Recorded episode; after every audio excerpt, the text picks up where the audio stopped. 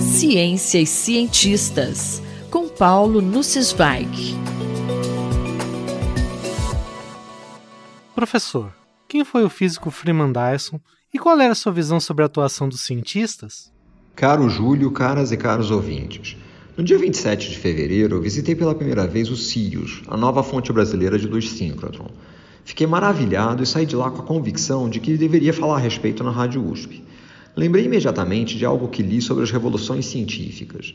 Existem revoluções científicas que são devidas a conceitos completamente novos, em que ideias originais são necessárias para compreender observações experimentais. Outras revoluções são devidas a tecnologias, instrumentos completamente novas, que permitem sondar a natureza de forma inédita, levando a observações que nos obrigam a mudar a forma de pensar. Freeman Dyson escreveu isso no seu livro Imagine Worlds, de 1998. No dia 28 de fevereiro, aos 96 anos de idade, Dyson faleceu. Portanto, eu gostaria de falar um pouco hoje sobre esse notável cientista e pensador. Voltaria aos Sirius em outro momento. Freeman John Dyson nasceu em 15 de dezembro de 1923 na Inglaterra. Ele se tornou célebre como matemático e físico teórico, com contribuições à teoria da eletrodinâmica quântica, à física do estado sólido, à astronomia e à engenharia nuclear. Ele estudou matemática no Trinity College em Cambridge com o G.H. Hardy. Durante a Segunda Guerra Mundial, aos 19 anos, foi recrutado para trabalhar na seção de pesquisas operacionais da Força Aérea Real. Em 1947, mudou-se para os Estados Unidos com o objetivo de fazer doutorado sob a orientação de Hans Bethe, na Universidade de Cornell, onde tornou-se próximo de Richard Feynman. Entre 1948 e 1949, passou um período no Instituto de Estudos Avançados em Princeton, seguido por um período na Universidade de Birmingham, na Inglaterra.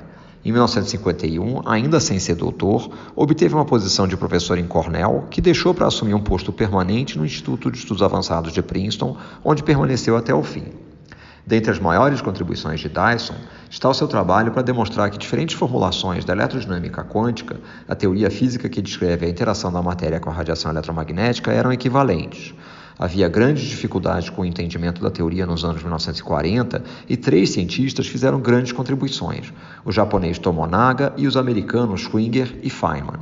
Nas palavras de Dyson, em entrevista à Quanta Magazine em 2014, ele não inventou nada de novo, apenas usou sua habilidade matemática para traduzir as ideias de Feynman em linguagem matemática, tornando-as mais acessíveis ao resto do mundo.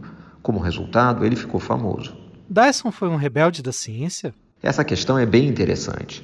Nos anos 1940, amigos e colegas o descreviam como alguém tímido e que evitava chamar atenção, mas com um espírito do contra que seus amigos apreciavam, mas que era exasperador para os seus adversários intelectuais. Segundo Steven Weinberg, cada vez que um consenso estava se formando, como gelo na superfície de um lago, Dyson fazia todo o possível para abrir buracos no gelo. Isso explica, em parte, o apoio controverso que Dyson deu a céticos do clima, que levantou diversas polêmicas. Na entrevista à Conta Magazine, ele aborda esse tópico, afirmando não ser contrário ao consenso em relação às mudanças climáticas, mas colocando-se como neutro. A posição que ele defendeu foi que há muito desconhecido, muito de desconhecido em relação à ciência climática e que a postura cética esperada de cientistas estava sendo desconsiderada. Em outras palavras, os modelos climáticos que permitem fazer previsões acerca das consequências do aquecimento global possuem muitas incertezas.